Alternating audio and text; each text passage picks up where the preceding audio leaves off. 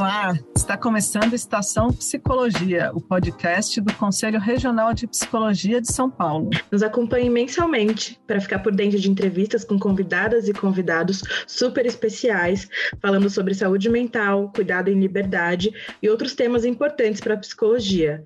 Eu sou a Natália, jornalista, estudante de psicologia e editora desse podcast. E eu sou a Gigi, psicóloga e conselheira do CRP São Paulo.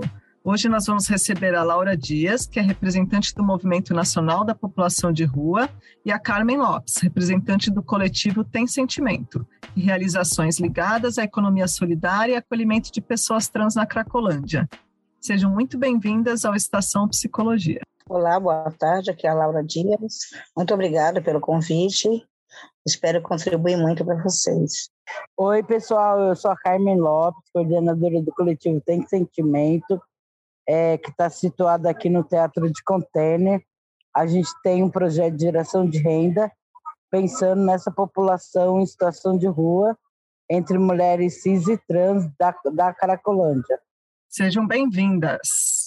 É, estamos muito felizes em poder receber vocês aqui hoje para falar um tema muito importante, né, sobre a população de rua.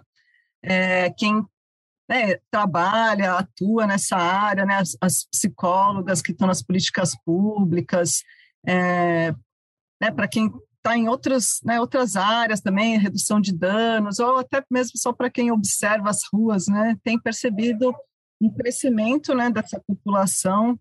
É, a gente até acessou uma pesquisa né, do IPEA, que é o Instituto de Pesquisa em Economia Aplicada, que a população de rua, desde 2012, teve um crescimento que chegou a 140%, né, é, chegando a quase 222 mil pessoas né, em, situação de rua, isso em março de 2020. E a própria pesquisa, assim como nós aqui, né, que estamos diretamente ligadas, né, é, percebemos que isso é, tende a aumentar, né, pela crise econômica gerada pela pandemia de Covid-19.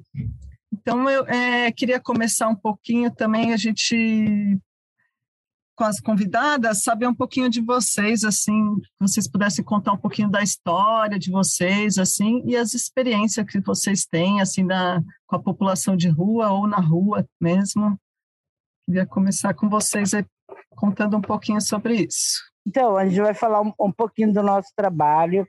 Esse trabalho ele vem no desenvolvimento desde quando eu começo a trabalhar aqui em 2013, nesse território da, da Caracolândia. Eu participei da implantação do, do projeto é, de Braços Abertos. Hoje, essa, eu era uma trabalhadora lá. Hoje, é, eu acabo sendo uma coordenadora, mas, gente, eu venho de política pública. Eu não venho pensando, ah, vamos fazer uma ação. Não, eu acredito em política pública. Hoje, o trabalho que eu tenho aqui no Coletivo Tem Sentimento, ele vem porque eu acreditei numa política pública, que foi do de braços abertos, e nosso trabalho vem muito nisso. O quanto que você precisa da autonomia para essas pessoas financeiramente. Por isso, a gente tem aqui a gente faz várias ações aqui. A gente faz doação de cesta básica, de kit higiene, tudo. Mas o nosso projeto principal é como gerar renda para essas mulheres cis e trans. Quando eu falo o coletivo tem sentimento, ele não é um coraçãozinho. O tem sentimento, ele vai muito além. Gente, nós de mulheres, nós somos a maioria sobre os homens na Terra. E nós precisamos lutar. Como nós precisamos lutar? A gente chama a, a maioria. Tem algo, algo errado nisso. E é por isso que a gente quer trazer essa luta dessa população, tanto mulher cis e trans, como lutar, não sendo a, a, a minoria, nós temos a maioria. Como a gente vence essa luta, né? Oi, boa tarde. Meu nome é Laurici Elias Dias, tenho 50 anos, sou mulher negra e meu nome social é Laura Dias. Bem, eu tive uma experiência, né, de, devido a muitos problemas, problema todo mundo tem, né? Eu tive uma experiência na minha vida, passei 20 anos no crack, né? E nesses 20 anos no crack, eu vi como o ser humano é maltratado, né? É discriminado, independente, pode independente da fraqueza dele por estar do problema dele com droga, qualquer tipo de droga, de substância, ou por sua opção sexual, ou por sua cor, né? Sempre tem algum motivo para você para um ser humano estar tá desprezando ou discriminando o outro. Durante esses 20 anos de crack, é, eu sofri muito na pele. E nesses 20 anos eu não sabia que existia, né? Políticas públicas, eu não sabia que pessoas que estavam na situação que eu estava tinham direitos, né? Como qualquer um outro cidadão. E quando eu optei a sair da, do crack, das drogas, né? Eu optei pela abstinência total. Eu consegui, foi uma luta muito forte, né, de mim contra mim mesmo, porque quando a gente luta para sair de um vício, é uma luta que a gente trava conosco mesmos, com a gente mesmo, né? Não adianta as pessoas quererem que a gente saia se a gente não quiser. E não tiver força de vontade, muita fé para isso. Então, com muita fé, muita força de vontade, eu consegui sair das drogas. É, hoje faz quatro anos que eu não uso mais nada, não bebo. É, bebo socialmente, né? Que eu também não sou de ferro, dá licença. Mas foi nessa, nessa minha saída, quando eu resolvi sair do, do que eu conheci o movimento nacional. Né? Conheci a Flor do México, primeiramente, que é uma associação que cuida das pessoas da comunidade, também de população em situação de rua, onde conheci a minha amiga Fran, onde comecei a me fortalecer. Lá eu vi é, ela, ela lutando pelas pessoas né, de rua e pelas pessoas da comunidade, e eu falei que era isso que eu queria para minha vida, pois eu nasci para cuidar. Então comecei a, eu entrei na Flor do México e disse que não saía mais, já estou lá há quatro anos. De lá eu conheci o movimento e fui para São Paulo, conheci o movimento, uma preparação, né, que estava tendo para as pessoas em situações de rua. E quando eu vi aquele quadro de várias pessoas ali que são julgadas como mendigos, como eu era julgada, psicos e lixos, eu vi aquelas pessoas todas reunidas e eu vi que aquelas pessoas, quando elas se reúnem, elas têm força, né? Eu achei lindo ver aquele bando de que a, que a, a sociedade chama de psico, de mendigos, eles reunidos, organizados e lutando pelos seus direitos, coisas que eu nem sabia que existia para pessoas que estavam na nossa situação. E eu me encantei com isso, com a luta. E eu tomei para mim, eu falei, é isso que eu quero fazer. E eu fiquei no Movimento Nacional da População de, de Rua, né? eu me tornei coordenadora do movimento, fiquei dois anos na coordena, três anos na coordenação do movimento aqui na Baixada Santista, e agora nós levantamos uma outra bandeira, mais uma nova bandeira, né, de luta, que agora é o movimento que eu estou, sou cofundadora, o nome do movimento agora, desse nova bandeira, é Movimento Nacional de Luta em Defesa da População em Situação de Rua. Depois que a gente conhece, a gente sabe que a gente tem direito, então a gente, eu ao menos me apaixonei pela luta, pela causa, e não sei, mas é assim isso. Nós lutamos, é, estamos com projetos né, para a população em situações de rua, junto com um grupo de arquitetos da CAL, para fazer equipamentos para a população em situações de rua. Estamos lutando por repúblicas, é, todo, é, pelo direito de ter um bebedouro na rua, um banheiro para pessoas em situação de rua. Né? A gente estamos lutando pelo para que a população em situações de rua tenha pelo menos o um, mínimo dignidade possível que o ser humano precisa, né? Que é beber uma água, usar um banheiro, né? Que isso não tem. Nós somos tratados como invisíveis, nós não somos invisíveis. É, descobri que nós juntos nós temos muita força. Depois que eu saí do crack, que eu conheci a Flor do México, o movimento, é, eu também fiz o curso, fui convidada pela Unifesp, sou uma redutora de danos formada pela Unifesp, estou indo agora para a segunda etapa da formação de redução de danos. É, eu conquistei, fui eleita em São Vicente, né, como delegada pelo povo de rua. Eu faço parte do Jornal Vozes da Rua. O Jornal Vozes da Rua eu faço parte desde a fundação dele, que eu conheci o jornal, foi começou a ser fundado na mesma época que eu entrei no movimento, né, que foi uma ideia que surgiu lá atrás. Eu faço parte dessa equipe do Jornal Vozes da Rua e eu há três meses fui eleita como a presidente do Comad de Santos, né, que é o Conselho Municipal de Políticas de Álcool e Droga, e agora eu estou pela, sou delegada também em Santos, pela Centro Social. Nós tivemos agora a primeira conferência já, no Centro Pop, né, para a gente poder se preparando para a Conferência Nacional né, da Ciência Social.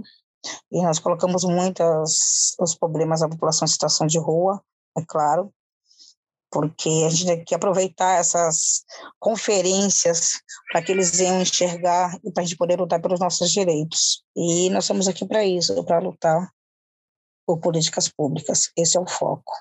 Maravilha, Laura. Olha, um ponto bem importante é, quando a gente fala de população em situação de rua são os estereótipos, né? Que as pessoas, por exemplo, elas acreditam que quem está nas ruas está ali por vontade própria, ou que gostam de receber comida, esmolas, enfim, afirmações que, que inclusive são reforçadas pela mídia uh, e por autoridades que deveriam garantir a criação e a manutenção de políticas públicas que olhem para essa população. Então eu queria saber de você da Carmen, né? Quais outros estereótipos assim vocês percebem e quão afastados da realidade eles são? Eles generalizam as pessoas, eh, eles nomeiam de uma forma só.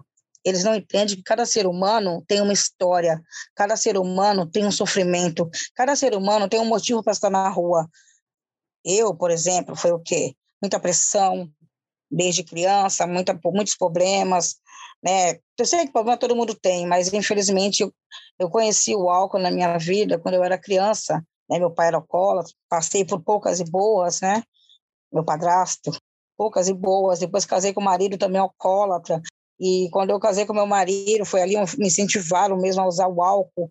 Minha sogra me dava 51 pura, eu tinha 50 anos, eu tinha 15 anos, né? E ali fui incentivada no álcool e muitos problemas assim que eu passei, apanhei de marido, de sogra, de cunhado e vários tipos de problemas que tive na minha vida. Depois eu resolvi um pouco me separando, mas depois que eu separei, eu conheci é, uma coisa que eu nunca tinha visto na minha vida, um baile. Eu fui conhecer um baile com 28 anos e ali conheci as pessoas e do álcool, conheci o pó, a cocaína, né? Uma pessoa que nunca tinha ido num baile na vida, meu pé era super rígido, né? Só tinha problemas, espancamentos, xingamentos, né? E, e quando eu conheci o baile, nossa, me maravilhei, coisa, né? Comecei a beber ali, ah, vamos dar um tirinho, é legal. Aí a curiosidade foi, adorei, por quê? Eu dançava a noite todinha e bebia, não ficava bêbada e não cansava. Nossa, achei aquilo da hora, para quem nunca teve uma experiência fora do casamento, fora da vida. Minha vida era casa, escola, trabalho, trabalho, casa, escola. Depois casei, marido, trabalho, filho, filho. Eu nunca vi um baile na minha vida, eu nunca tinha ido no cinema, então aos 28 anos. Então, ali eu conheci o pó e, e continuou, muitas coisas aconteceram muitas decepções, a luta para criar os filhos sozinha. Eu acabei num dia que eu estava muito desesperada por um problema muito grande, uma decepção muito grande, veio uma pessoa e falou para mim, olha, prova isso daqui que você vai ficar tranquila, vai esquecer tudo. Eu já estava bêbada, já tinha cheirado, onde eu provei o crack. Né? Na hora, realmente foi um viajei maravilhoso, limpou minha mente, eu comecei a usar ele como calmante. Quando eu fumava, sabe, dava aquele momento de paz. Aí, infelizmente, a gente tem aquela ilusão no começo, né, aquele momento de paz, e aí eu me viciei. Infelizmente, ele tomou conta de mim, que eu me clausulei. Eu me enfiei dentro do crack e não conseguia mais sair. É, foi por uma fraqueza, eu provei por uma fraqueza, achando que ia ser uma solução, e me enganei. E dali eu só fui afundando. Mas devido a todos os problemas que eu tive antes, eu cheguei a esse problema, a esse limite. E cada pessoa tem a sua história de vida. Eu não vou contar tudo que eu passei aqui porque não dá tempo, né? A gente tem outras coisas a falar. Mas cada pessoa tem uma história de vida, entendeu? Para acabar na rua. E nisso eu fui me afastando da família, porque a gente vai ficando com vergonha, que a família veja a gente. E a gente acaba indo para a rua. A gente acha que, às vezes, no meu caso, quanto mais distante eu estava, menos trabalho eu daria para minha família. Mas cada pessoa tem sua história para estar na rua, seus sofrimentos, seus limites. A gente, cada um tem seu limite. Por exemplo, hoje, há várias pessoas na rua, por quê? A crise. Vários pais de família, várias mães de família perderam seus empregos, certo? Perder, não pode pagar o aluguel, foram despejados, estão nas ruas. Tá, vamos contar aqui de 100 que estão na rua. Uma pessoa acha que a rua é liberdade, gosta das ruas. Eu não vou dizer que entre 100 tenha um, mas não esse um generaliza todos. Que cada um tem o seu problema, cada um tem a sua história. Então, eu acho que eh, os políticos, as autoridades, eles se, eles se aproveitam da situação daquela história do um para generalizar todos, para não ter responsabilidade, para fugirem das responsabilidades deles, para fugirem da realidade. Então, eles se aproveitam da história de um e falam, ah, todo mundo gosta. Não, não é isso. Cada um tem um motivo, é uma morte na família, é uma separação dolorosa, é uma doença, é um desemprego. Cada um tem a sua história própria e que tem que ser respeitada, entendida e não julgada e condenada, porque eles condenam as pessoas sem saber o que elas sofrem. Só quem sabe é quem passa. Eu acho que não cabe aos outros julgar, e sim tentar compreender e arrumar uma solução. Porque é fácil pisar em quem já está caído. É fácil. Né? A gente não precisa nem puxar o tapete, que a gente já está no chão, então o pessoal vai lá e ainda pisa na nossa cabeça. Então, eu acho que política, os políticos fazem isso. Eles usam desse argumento para fugir das, das responsabilidades. É que, na verdade, gente, tem uma realidade que ninguém entende, que é uma justiça social. Todo mundo quer trazer algo como se você faz, é, entrega uma esmola para essa população. E não, a gente quer uma justiça social. Esses dias eu estava também num local, aí falaram, nossa, eu quero ser morador de rua, Dona Carmen, porque eles sabem, eles me provocam. Eu quero ser morador de rua, porque eles têm doação, isso aquilo. Eu falei, gente, querido, você pode ser morador de rua como você quiser, mas você está preparado com um olhar que vai de, te discriminar, um olhar, assim, você não vale nada. Você está preparado para esse olhar? Ninguém está, gente. Porque chega a doação, aí tem um morador lá do outro lado. Ai, mas eles recebem muita doação. Mas ninguém quer estar no lugar deles. Realmente, se você pensar esse olhar que eles estão de desprezo para essa população. É uma coisa assim que eles vão num bar pedir água, um copo. Eles não, não têm, não tem. E quando eles vão lá com dinheiro, o pessoal do bar atende eles na calçada. Nem com dinheiro essa população é aceita. E é assim, é, ó, vendo isso para você, mas tá lá na calçada, não entre no bar. Gente, não entre. Não entre. O capitalismo, ele também vem com essa forma. O quanto que você agrega ou não agrega. A população de rua não agrega em nada. O que eu falo é uma frase é assim, é forte. É forte. É você pensar como é, é, são excluídas de todas as maneiras. Não adianta você estar tá na rua e você tem dinheiro, que eles não aceitam você. Tem uma coisa, meu, que é o quanto que você vale por dinheiro, mentira. O dinheiro também, para essa população, não, não é isso que acontece. Eu, Carmen, se eu tiver dinheiro, eu entro nos lugares, vou lá, tal, isso aqui. Mas essa população é rejeitada. Ela, ela é rejeitada em todos os momentos. Por quê? é como você se veste. Qual é o seu comportamento, né? Eu também tenho essa coisa. Qual é o seu comportamento? O que você quer é, progredir na sua vida? Mas eu reconheço que o, o progredir nessa vida, ela é muito além, né? Aqui a gente tem trans que não, não, não tem oportunidades na vida delas e essas mulheres cis. Gente, eu tenho pessoas aqui que eu falo, tem uma parte que eu chamo elas muito de andorinhas, as minhas andorinhas. Ninguém quer saber das, das andorinhas. As pessoas querem saber das águias, como elas voam alto. Mas eu cuido de andorinhas. Elas voam baixo, mas elas fazem uma diferença muito grande. Eu não trato com águia, não tenho águia aqui. Eu trato de andorinhas que voam baixo e voam precisa de uma ou outra voar para a gente conseguir fazer um trabalho. Para mim, gente, política pública é muito importante, porque eu sei disso. Eu, eu, eu, eu comecei a trabalhar aqui no projeto de Braços Abertos. Eu sei o quanto é importante ter políticas públicas, por mais que a gente não tenha, mas nunca vou deixar de apoiar políticas públicas. Meu trabalho ele é apatuado nas políticas públicas.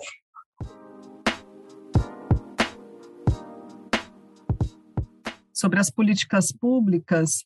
Queria que vocês comentassem um pouquinho, porque tanto né, a Laura quanto a Carmen valorizaram, né, trouxeram esse tema das políticas públicas, é, pensando na pandemia, né, assim, nesse, nesse último ano, né, um ano e meio, esse, essa época que a gente passou e ainda está passando, vocês acham que as políticas públicas foram, de certa forma, ampliadas ou não? Queria que vocês contassem o que vocês veem, assim, o que, que vocês têm acompanhado aí no, no movimento de vocês, na rua aí, né, com os lugares que vocês estão né, ocupando. Pô, em primeiro lugar, deixa eu mandar um beijo para Carmen, que é o nome da minha mamãe, viu, Carmen? Minha mamãe Oi. também é É. é. Então, gente, é, como a Carmen estava falando, né? Às vezes as pessoas veem uma pessoa, uma pessoa em situação de recebendo doação. É, a gente que está na rua, a gente não quer doação, não quer viver de doação, né? A gente quer ter direitos, né? E há pessoas que acham que a gente precisa, infelizmente estamos na rua, a gente precisa sim de um prato de comida, um cobertor, a gente precisa desse carinho que dão, mas a gente não precisa só disso. A gente precisa ter o direito, a políticas públicas, direito de ir e vir, direito de trabalhar, de um trabalho, direito de, de uma casa, né, para morar, de um estudo. A gente precisa desse direito. O que eu acho, eu acho assim que a política pública com a de rua já é muito difícil. A pandemia só dificultou mais a nossa situação sabe? Muitos ah, é, eles deram a desculpa de que ah, é pandemia, pandemia não pode isso, não pode aquilo, isso, não dá aquilo. Quer dizer, eu acho que muitos usaram a pandemia como uma desculpa para dar uma brecada né, naquele nosso trabalho, nosso movimento, né, na nossa luta. Mas a gente está conseguindo, aos poucos, a gente não vai, parar, não vai parar a luta, a gente não vai desistir, com pandemia ou sem pandemia, nós vamos continuar, estamos continuando correndo atrás dos nossos direitos, né? Independente, por mais que os políticos venham colocar obstáculos na frente, para que não venhamos, tipo, ah, para a gente fazer, tipo, vamos lá, vamos dar um exemplo. Para a gente fazer uma audiência pública, né? Para falar sobre a população de rua, sobre alguns dos nossos problemas, como nós já fizemos aqui, sobre a toma de pertences, né, da população em situação de rua. Ah, você não pode aglomerar, não pode ir muita gente. Engraçado para fazer a campanha política, você podia fazer comício, podia ter centenas de pessoas juntas, né? Podia fazer muitas coisas. Agora, para fazer uma audiência pública, para falar sobre a população de rua, você não pode ter mais do que cinco pessoas dentro da sala.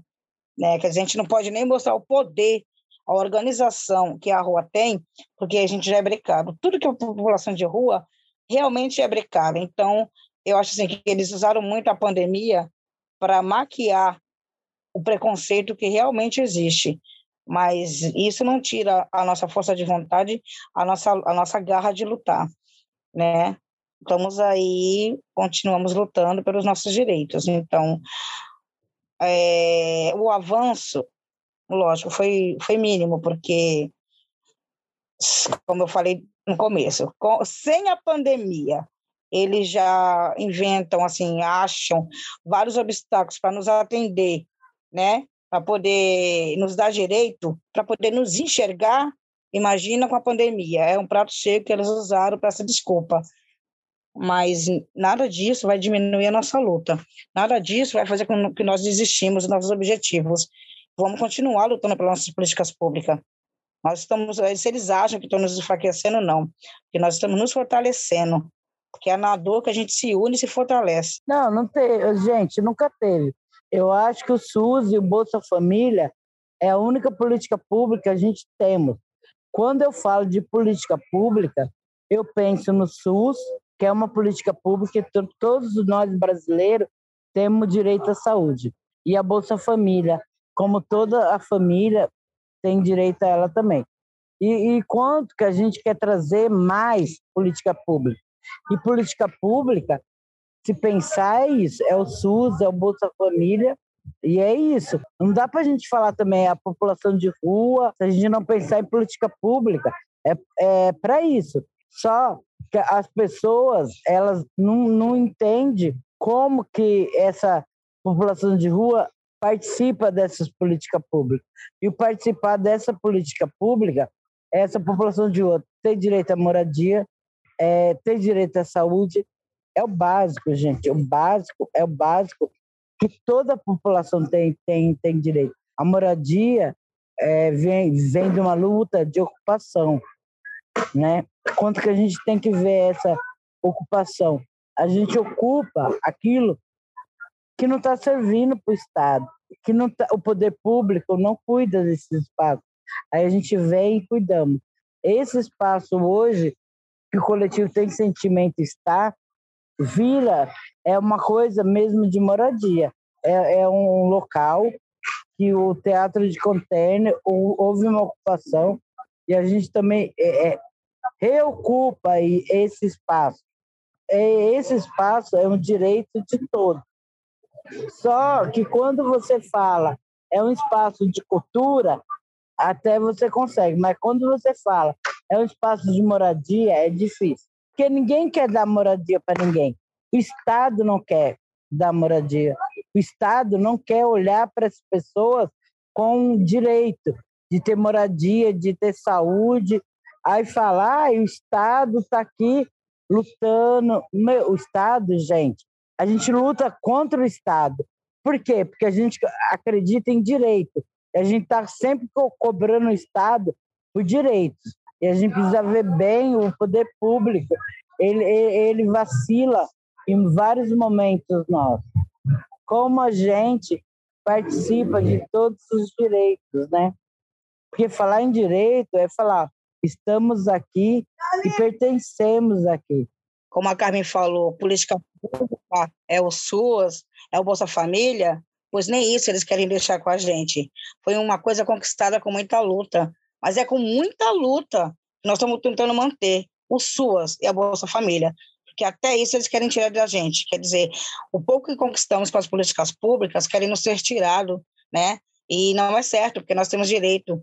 O direito da gente ir, vir, permanecer, também são tirados. Porque quando você é uma população de rua, sempre essa situação de rua, você não tem o direito de permanecer naquele lugar, porque isso, porque aquilo.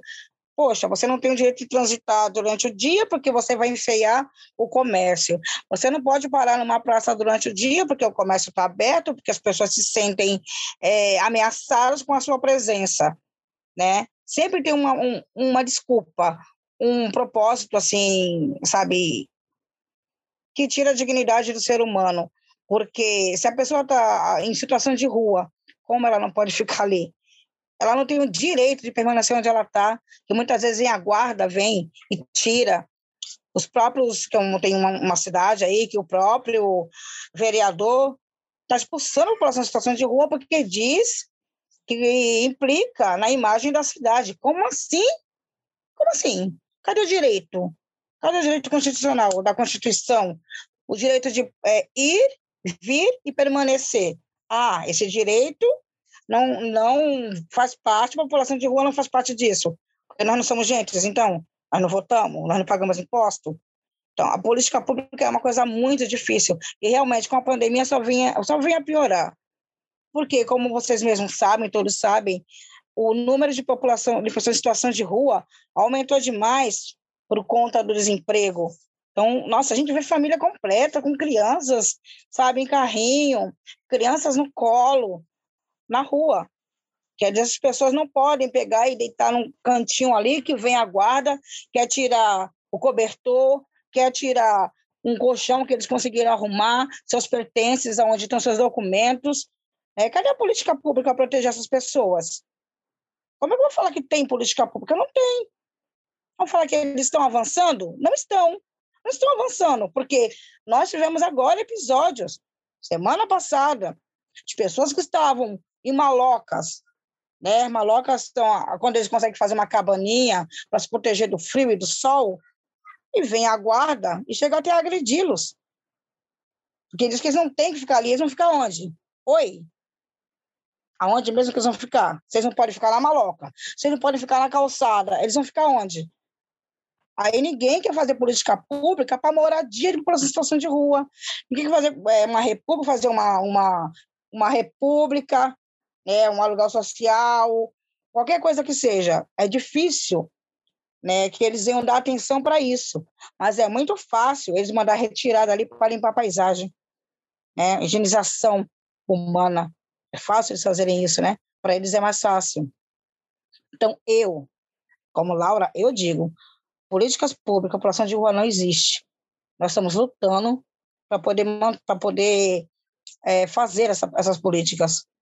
Avanço se continuam sendo, tendo higienização humana, se nos tiram o direito de ir e vir, se nos tratam como nada, invisível esse lixo, então cadê a política pública? Então vamos continuar lutando para ela aparecer, porque no momento é difícil. A Guarda Municipal lá em São Paulo também tem uma ação bem né, violenta. É, na Cracolândia, aquelas e a história da, da água, né? Aqui também tem, né, Laura? Numa, na, na bacia, né? A história da água e tal, mas lá eles têm uns caminhões gigantes, assim, e é muito espaço, e essa história de derrubar tudo também, né? Acho que a Laura já é, falou um pouquinho, mas se quiser complementar. Infelizmente, aqui Aqui é, como vocês sabem, é generalizado, né? Acho que é todas as de. Acho que eu quero ouvir, assim, falar: olha, essa cidade não tem isso. Eu ainda quero ouvir isso. Mas até o momento que eu saiba, todas têm. Tipo, a guarda chega, até, como vocês sabem, molhando as pessoas, jogando água, né? Para que elas saiam daquele lugar, ameaçando, como companheiros nossos já foram é, vítimas de spray de pimenta, né? No rosto, para poder se retirarem, porque estavam numa praça. Eles cuidando e zelando da praça, né? Que é um patrimônio público, eles não, não tinham, não tiveram direito de ficar naquela praça, onde eles mesmos cuidavam da praça, do banheiro. A guarda chegou e falou que eles não tinham direito de ficar lá, ainda os agrediram com palavras e spray de pimenta, né? Sendo que, ao mesmo tempo, do lado deles tinha um, um grupo de idosos, né?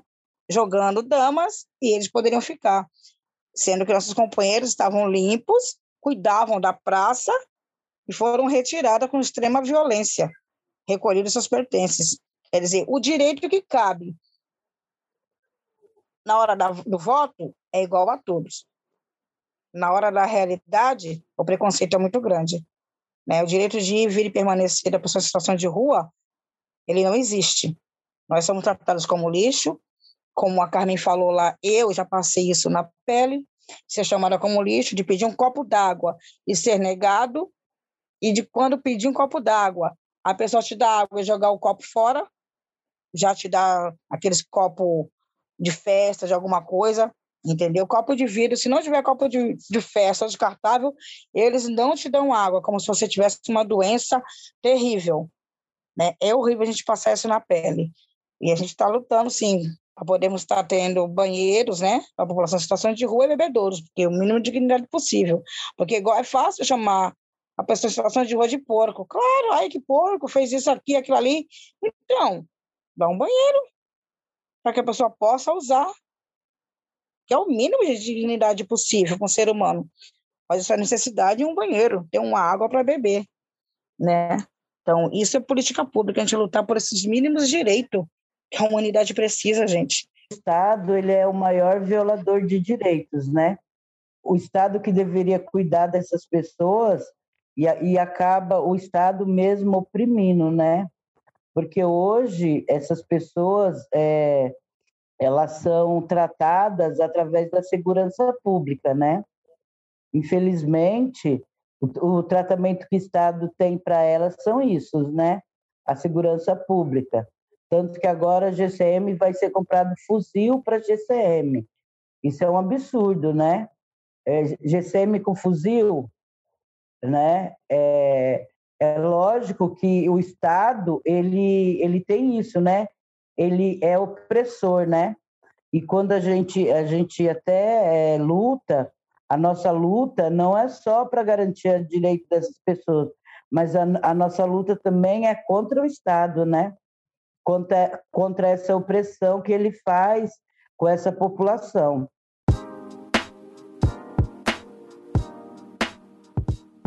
Bom, a gente sabe né, que, a, que a sociedade, né, como a gente está conversando hoje, né, é toda estruturada por vários padrões né, que trazem muitos preconceitos, né, como a gente está como a Laura trouxe aqui bastante também, a Carmen, é estruturada por esses padrões, né, é, racistas, machistas, é, LGBTfóbicos, sexistas. É, como que você vê, assim, as mulheres em situação de rua, como que elas resistem, né, a essas violências, a essas opressões, assim, que, que você vê, né, assim, também de, de diferença, assim, entre uma mulher na rua e um homem, como que é essa defesa, né, como que ela consegue resistir a isso, sobreviver, né, e resistir a essas opressões, essas violências. A mulher, gente, eu, eu sempre falo que a mulher devia ser proibida de estar em situação de rua, né? Eu falo proibida não para ela, mas o Estado não devia permitir isso, porque para a mulher a, a, situação de rua é muito complicada, né? É, o banheiro, né? A mulher não tem acesso ao banheiro, isso é, isso é muito difícil, né? Um homem ele encosta numa parede e ali ele faz as suas necessidades. A mulher não, a mulher precisa agachar, precisa tirar as calças.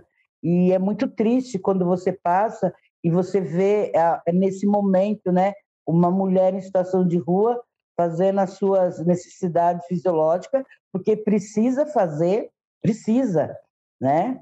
É, se não tem banheiro, gente, vai se fazer na rua. É, então, para uma mulher, a rua é muito mais difícil do que para um homem, né? É, e a mulher, ela sofre a violência, né? E essa violência que não é só na rua, né? A mulher na sua casa também sofre essa violência. É, e, e, e, a, e, a, mulher na rua, ela acaba é, ficando com o parceiro para se proteger dos outros, das, dos outros homens, né?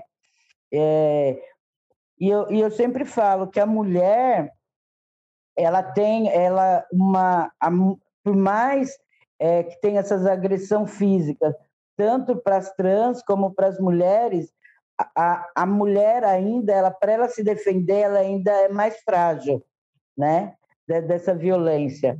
A trans ela ainda consegue é, se defender fisicamente né? Apesar é, do preconceito ser maior né para uma trans na rua porque a população em situação de rua ela, ela é conservadora, viu? É, dá para você perceber que é uma população bem conservadora. Eu acho que é, é complicado até esse, esse conservadorismo dessa população em situação de rua.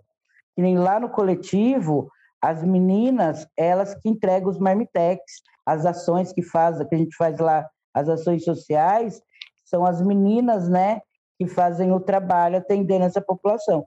E no começo foi muito difícil para essa população aceitar que ó, é, é uma trans que está entregando a sua alimentação, aí tinha xingamento, tinha briga, mas eu falei, aí eu ainda falei para as meninas, não vamos de, é, desistir, eles vão continuar entregando, porque eles vão lá. Hoje é, ainda tem algumas tretas, né? Mas bem menos do que no começo começo, né? Hoje a população que vai ali, que a gente entrega é, cobertor, alimentação, kit de higiene, sabe que quem está ali à frente são mulheres, são trans, né? Então, eu acho que precisa, até, é, eu acho que quando você precisa colocar mais essa trans, essas trans também é, fazendo essas atividades, né? Para essa população elas acostumarem. Não, uma trans também ela tem um, um papel é, social é, junto a, a, a, essa população. Mas é bem difícil. A violência, gente, é, é constante na rua, né? Olha, a gente sabe que a rua ela é muito difícil, realmente. Tanto para homem como para mulher, mas para mulher todos sabemos que é bem pior. É, porque a gente está na rua, a mulher já é minoria, né? E as pessoas já veem a gente como objeto de troca. É, eles acham que se a mulher está na rua, ela, ela tem a obrigação de se trocar, de se vender, né? E quando não acontece isso, às vezes a gente é, a gente é violentada, ou até mesmo a gente, né, estrupada, ou a gente apanha, ou como eu, no meu caso, já recebi várias ameaças verbais, né, vários xingamentos por não ceder, aqueles que os homens acham que têm o direito sobre nós, que nós somos objetos de troca, objetos sexuais, assim, sem muita importância, sem muito valor, que você é obrigado a lidar, a se dar, ou a se trocar, ou se vender, porque você está na rua, entendeu? É tratada como realmente um, um objeto descartável, que eles podem usar e te jogar fora, porque eles acham que eles têm esse direito sobre a gente, né? Mais do que hum, então a gente é muito difícil a vida da mulher na rua, a situação da mulher. Então a gente para se defender, a gente geralmente a gente procura arrumar um parceiro, né? Porque se é para ser estrupada ou xingada ou, ou espancada por outras pessoas, a gente procura um parceiro. Né? Eu fiz isso. Procurei um parceiro porque achava que me sentia mais segura, que ia ficar mais segura com ele. No começo foi, claro, mil maravilhas, mas depois é, foi aquilo, foi cárcere privado, virei uma escrava sexual dele, passei por cárcere privado, e ele, depois de um tempo, me mostrou que não era meu príncipe que me protegia, mas sim um carrasco que me prendia, porque eu não podia sair de perto dele, eu não podia sair do local que nós estávamos, que se ele me pegasse na esquina, ele me jogava nas costas me trazia de volta, ele me proibia de sair de onde eu estava, ele, ele ele que sabia que é, escolhia quem entrava, quem saía, se eu fumava, se eu não fumava, me fazia né, tortura psicológica, às vezes eu queria fumar, ele me torturava, estava fumando e não, sabe? Quer dizer, é difícil, muito difícil para a gente, porque às vezes quando a gente pensa que está arrumando um parceiro para nos proteger, estamos arrumando um carrasco particular. Mas entre vários, a gente opta por um. Infelizmente, a nossa muitas vezes é a nossa única saída. Quando a gente está na rua, no crack. Né? A gente, na rua, a gente não tem um direito à higiene básica mínima, né? A gente, quando está menstruada, é, é horrível, uma situação que a gente se encontra, que a gente se sente suja, nojenta, independente que quando a gente usa o crack, a gente realmente, eu digo por mim, não vamos falar gente, não vamos generalizar, né, que não é o nosso intuito. Eu digo por mim. Quando eu usava o crack, às vezes ficava dois, três dias sem tomar banho, né? Então não tinha também um lugar, né, certo, para tomar um banho, para você se trocar. Eu não conhecia o que era o centro pop, sabe? Eu não conhecia que existia. É, é onde eu falo. Eu não sabia que eu tinha direitos. Eu não sabia que existia esses equipamentos para mim. Então, na, na minha situação era muito ruim, né? Na hora, nas horas da higiene básica, para a mulher é muito mais difícil do que para o homem, né? A vida da mulher na rua é horrível, é muito difícil mesmo. Você sabe preconceito de todos os lados. Mulher quando engravida na rua, as pessoas acham que ela não tem o direito de estar com a criança, né? Porque eles acham assim, tipo, eu conheço pessoas, mulheres que eram usadas como barriga, tipo barriga de aluguel, né? As pessoas é, sabiam que ela engravidava fácil, então só ficava esperando ela engravidar para ela ir tomar a criança, como se faz com um cachorro para vender os filhotinhos, sabe? Que são caros. Então, infelizmente, eu conheci mulheres que passaram por essa situação. Eu, na minha gravidez, eu, a minha última gravidez, meu último filho, eu engravidei no crack, né? Mas graças a Deus eu consegui me manter, consegui manter meu filho, consegui ter ele, tem uma é, melhorou minha a minha cabeça depois que ele nasceu. Há, há muito, muitos obstáculos para a mulher que está na rua. A gente é muito desvalorizada, sabe? É muito forte esse seu depoimento, Laura. E, e é por isso que né, assim, ouvindo sua fala, penso então que é por isso que é tão necessário a gente ter os movimentos, né, os movimentos aí que se articulam nesses, nesses processos para que essa população tenha acesso a esses direitos, porque eles existem e, e eles precisam ser melhorados, né, é, também. Então, aproveitando já, te perguntar como é que esses movimentos, como que você vê, né, que esses movimentos se articulam na rua com relação a esses processos de cuidado, uh, em complemento às políticas públicas. Então, uh, esses, esses consultórios na rua, né, o próprio SUAS, o POP, como que você é, enxerga que os movimentos eles se articulam com essas políticas públicas? Eu acho que nós, o movimento, a gente pode fortalecer a população em situação de rua, é, deixando eles cientes né, dos direitos, que é a política pública, que é o direito que eles têm é, é, mostrando para eles, é, falando, ensinando o que existe para atendê-los. Porque na minha época eu não sabia o que existia, eu só sabia que existia crack, só sabia que eu era um lixo, só sabia que eu, sabe, estava lá no chão.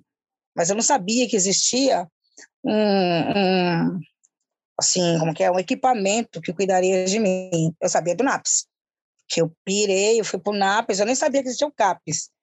Depois que eu fui para o NAPES, que eu né, internei por uma, um surto, aí eu fui mandada para o CAPES, né, para uso de drogas, né? Mas eu não sabia que existia nada disso.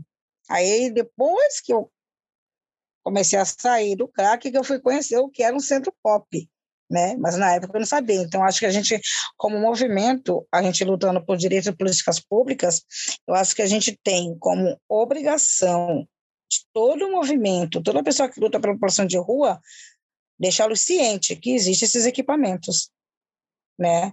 E a gente está também conscientizando a eles que esse equipamento é para nós. Nós temos que cuidar, nós temos que respeitar, nós temos que nos dar o respeito, porque a gente está agora lutando.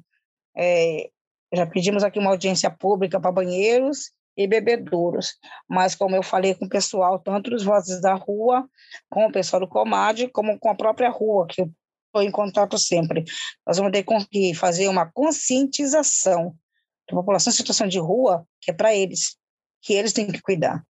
Porque quem tem direito também tem dever. Nós temos direito de ter, mas também temos dever de cuidar. Então, acho que o movimento é para isso, é para te mostrar teus direitos, que você tem direito, mas também que você tem deveres vez de cuidar daquilo que você conquistou. Né? Porque se você não cuida do que você conquistou, então como é que você quer ter direito a alguma coisa? Porque independente que você está na rua, você tem que ter uma responsabilidade mínima, que é cuidar do que você tem e respeitar a quem é, te ajudou a conquistar aquilo, né?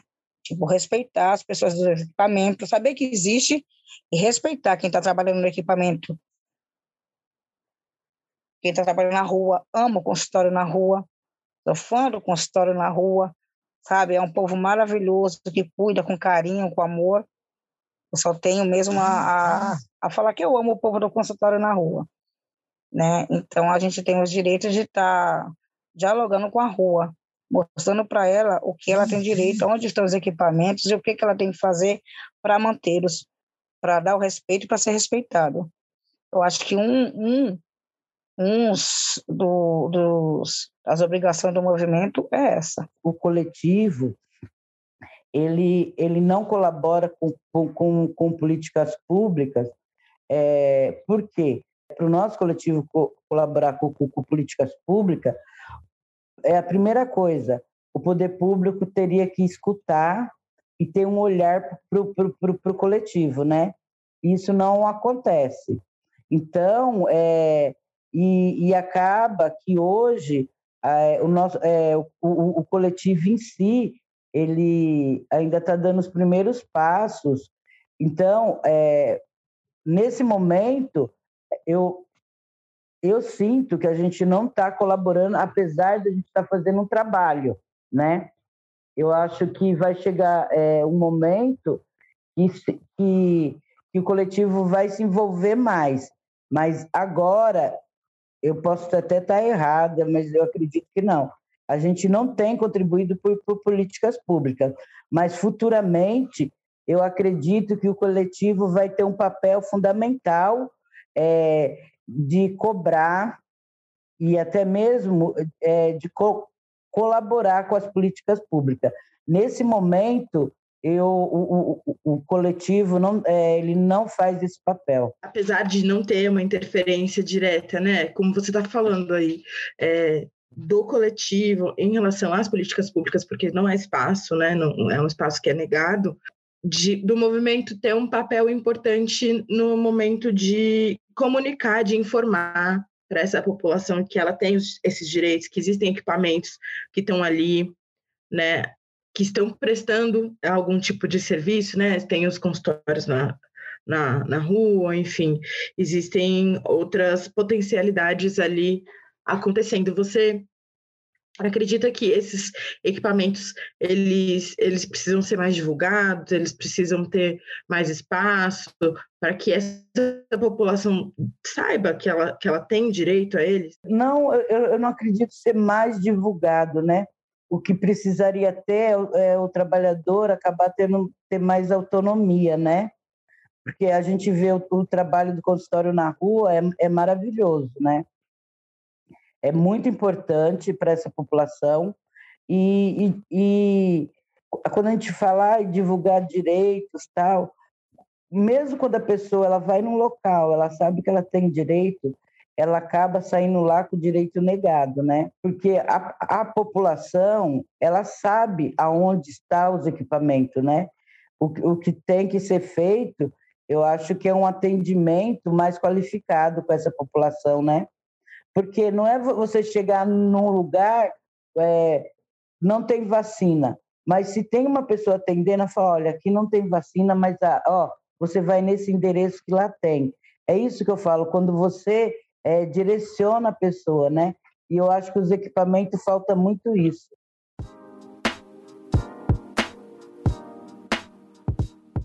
E agora chegou o momento de um quadro muito especial, que é o Psicologia no Dia a Dia. Hoje nós vamos receber a Camila Ineco, que é psicóloga, analista técnica da Comissão de Orientação e Fiscalização do CRPSP. Seja bem-vinda, Camila. Olá, obrigada. Estou muito feliz de poder participar né, e poder ter mais esse espaço dentro do conselho para a gente, enquanto psicóloga, analista técnica, poder passar as orientações, que é o trabalho que a gente faz para a categoria. Muito bom. É, Camila, hoje então o tema do nosso podcast, né, trazendo agora para a atuação profissional, né, que, que a gente queria saber qual é o papel da psicologia no combate a essas práticas né, é, punitivas, discriminatórias e que restringem né, os direitos da população em situação de rua. Eu queria que você falasse um pouquinho sobre isso. É, então, é, acho que foi muito interessante a fala das convidadas, né, de trazer essa realidade, porque é a realidade que os psicólogos que atuam nesses serviços enfrentam. Então, assim, é, o código de ética ele já vai dizer lá nos princípios fundamentais, né, de como a psicologia ela deve combater, né, qualquer tipo de forma de discriminação, exploração, violência.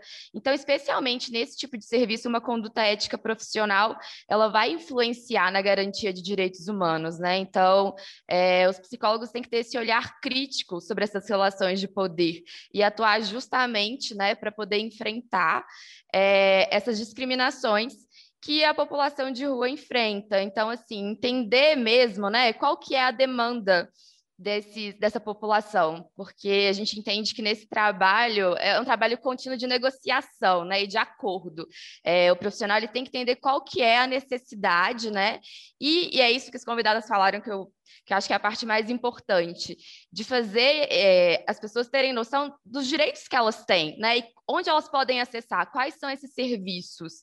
Então, o psicólogo tem que estar atento, atento a essas questões e, né, acho que reforçar de que não devem ser utilizadas nenhum tipo de prática punitiva ou restritiva, porque já é uma população que tem os seus direitos violados e o papel do psicólogo é justamente tentar combater isso. Camila, e como que a Comissão de Orientação e Fiscalização né, do CRP ela pode auxiliar as trabalhadoras que atuam nesses equipamentos de atendimento né, à população em situação de rua?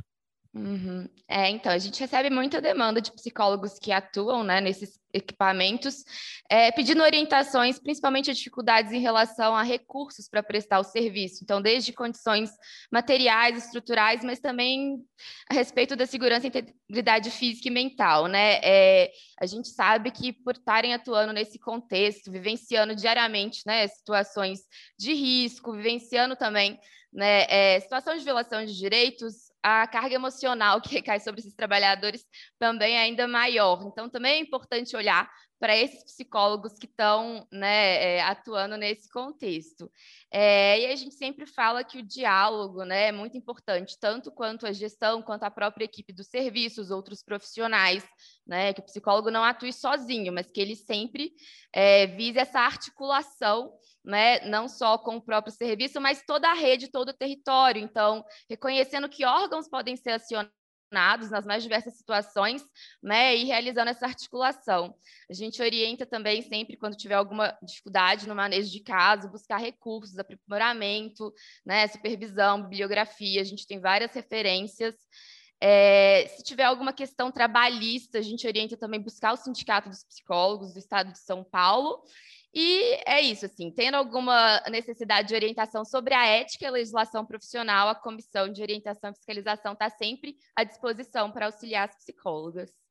Nesse contexto, acho que tem duas referências principais que a gente sempre orienta os psicólogos né, a verem, que é o caderno de orientação do CRPSP para atuação de psicólogos na assistência social, e tem também um posicionamento do CFP contra retrocessos no cuidado a pessoas em situação de rua de 2020. Mas todas essas referências e outras também estão no nosso site do CRPSP, então é sempre importante os psicólogos estarem atentos a essas referências esse quadro, né, essas orientações, a gente fez a partir da escuta das profissionais, é, os psicólogos que entram em contato com a gente. Então, se você, profissional, está precisando de orientação, de escuta, né, tiver alguma demanda, entre em contato com o conselho. É muito importante que você busque a sua subsede. Então, no nosso site tem lá é, os endereços de e-mail para cada subsede. Também tem o nosso FAQ com várias questões, várias dúvidas. E é isso, o conselho está aqui para orientar os psicólogos. Obrigada, Camila. Até a próxima. Pessoal, então queria agradecer muito a presença de vocês hoje, é, falando sobre esse tema né, tão importante, sobre a população em situação de rua, né, ainda mais nesse momento que estamos vivendo no nosso país. Então, novamente, em nome do Conselho de Psicologia de São Paulo, muito agradecida.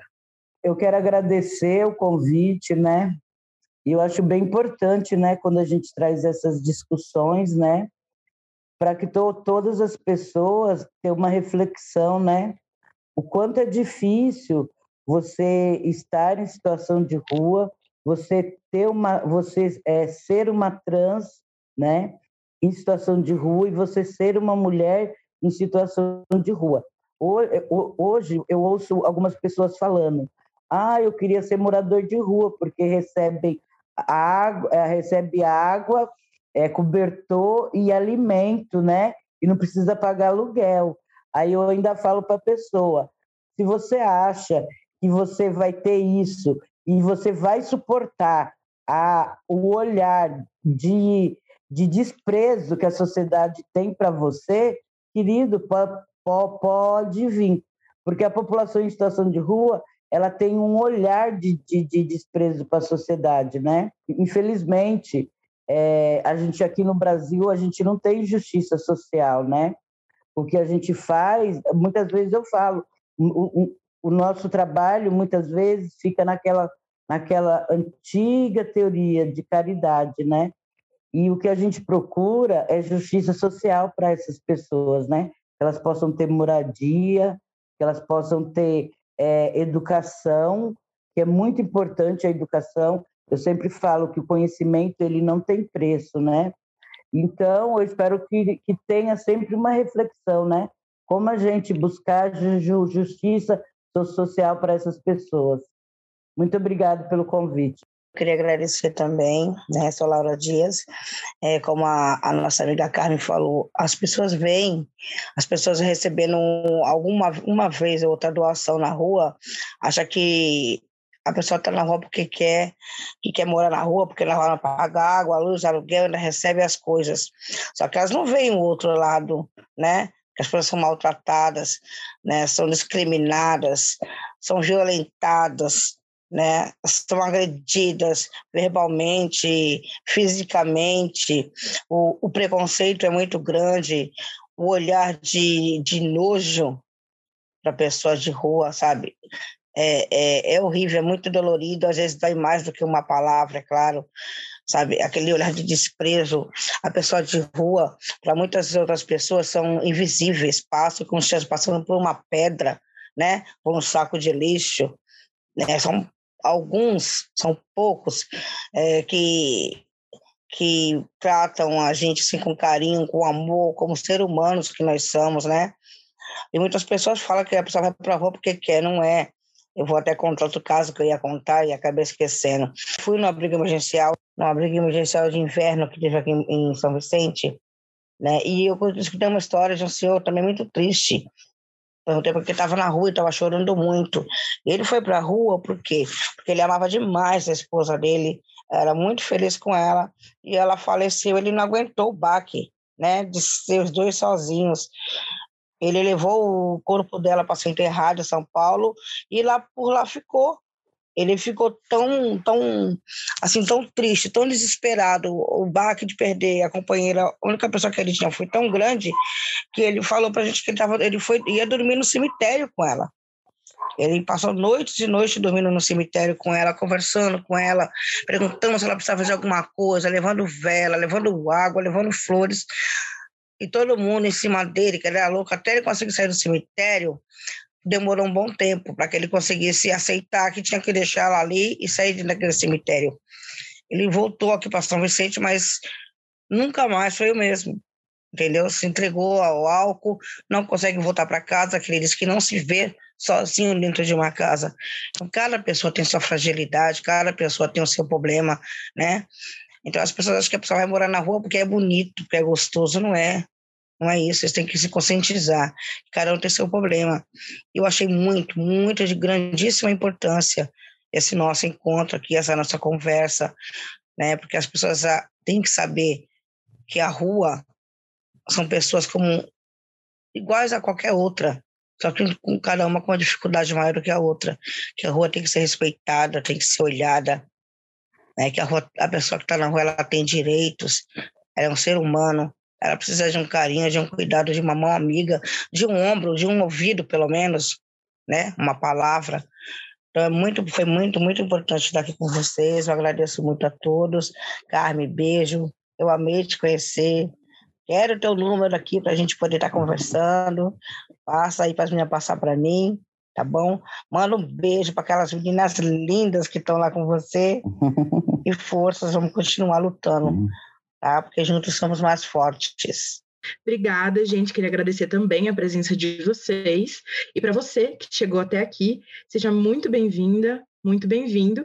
Nós nos encontramos no próximo episódio. Enquanto isso, não deixe de nos acompanhar nas redes sociais do Conselho e no nosso site www.crpsp.org. Este foi o Estação Psicologia, o podcast do CRPSP.